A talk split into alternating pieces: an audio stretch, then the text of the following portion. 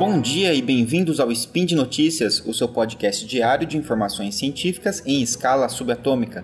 Eu sou André Bach e hoje, dia 6 Elian, no calendário Decatrian, ou se você preferir, dia 22 do 7 no calendário gregoriano, vamos falar sobre medicina e saúde. Speed Notícias.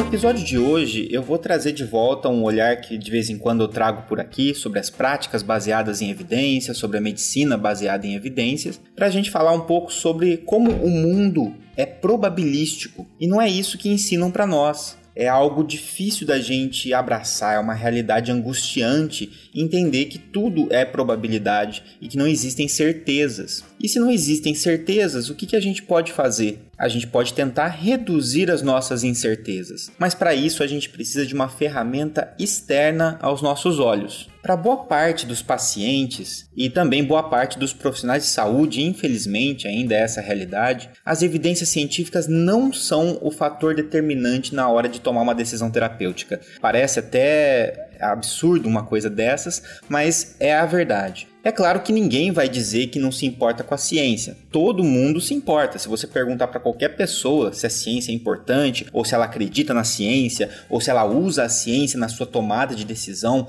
principalmente dentro da área da saúde, todo mundo vai responder que sim. Ninguém vai dizer, não, eu odeio a ciência, a ciência não serve para nada. É uma coisa natural que a gente tenha essa confiança na ciência, mas naquilo que a gente entende por ciência. Mas mesmo a gente tendo consciência de estudos que não demonstram a eficácia de um determinado tratamento, muitas vezes as pessoas acabam optando por tratamentos nos quais os benefícios elas conseguiram testemunhar entre aspas com seus próprios olhos. Só que a gente não enxerga bem probabilisticamente com os nossos próprios olhos. A gente precisa de uma ferramenta externa, como eu falei. A gente precisa de óculos, os óculos da ciência. É claro que confiar nos nossos próprios olhos, nas nossas próprias vivências, naquilo que a gente sente, que a gente percebe, é um processo natural e compreensível, porque é a ferramenta que a gente veio de fábrica. Mas todos nós temos essa dificuldade de enxergar probabilisticamente sem os óculos da ciência. Quando a gente não tem consciência disso, é como se a gente estivesse dirigindo com a visão prejudicada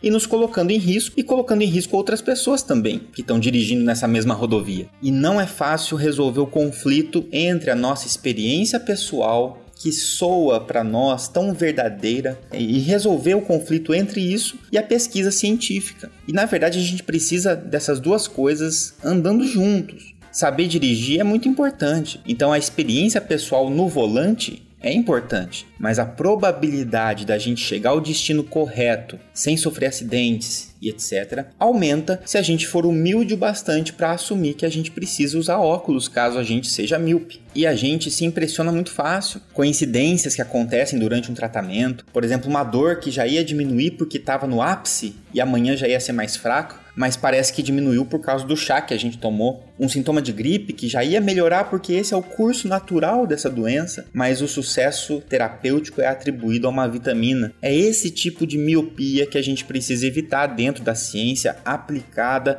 à área da saúde. E todos nós, nesse sentido, somos míopes. Por isso, quando eu insisto que é necessário a gente se basear em evidências, não é por causa de uma arrogância acadêmica. Ah, lá vem o acadêmico falar que estudo científico importa, precisa se basear em evidências, o cientista fica enchendo o saco, né?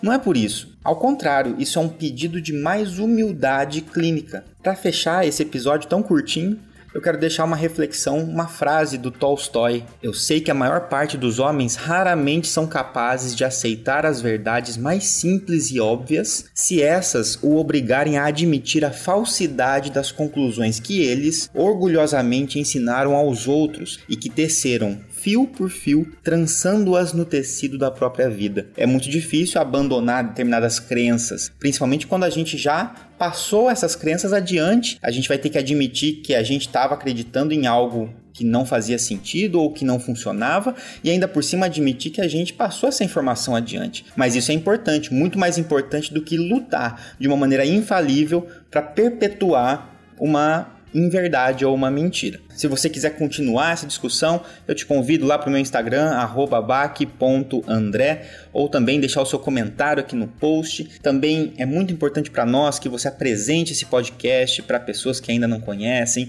que você avalie esse podcast nas plataformas na qual você ouve e também é sempre importante lembrar que esse e outros programas de ciência aqui do portal são mantidos graças ao apoio de vocês, então tem aí o link para o nosso sistema de patronato. Um abraço e até o próximo Spin de Notícias.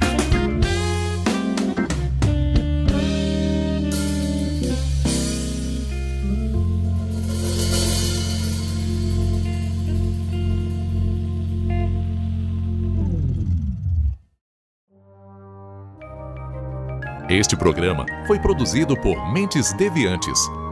deviante.com.br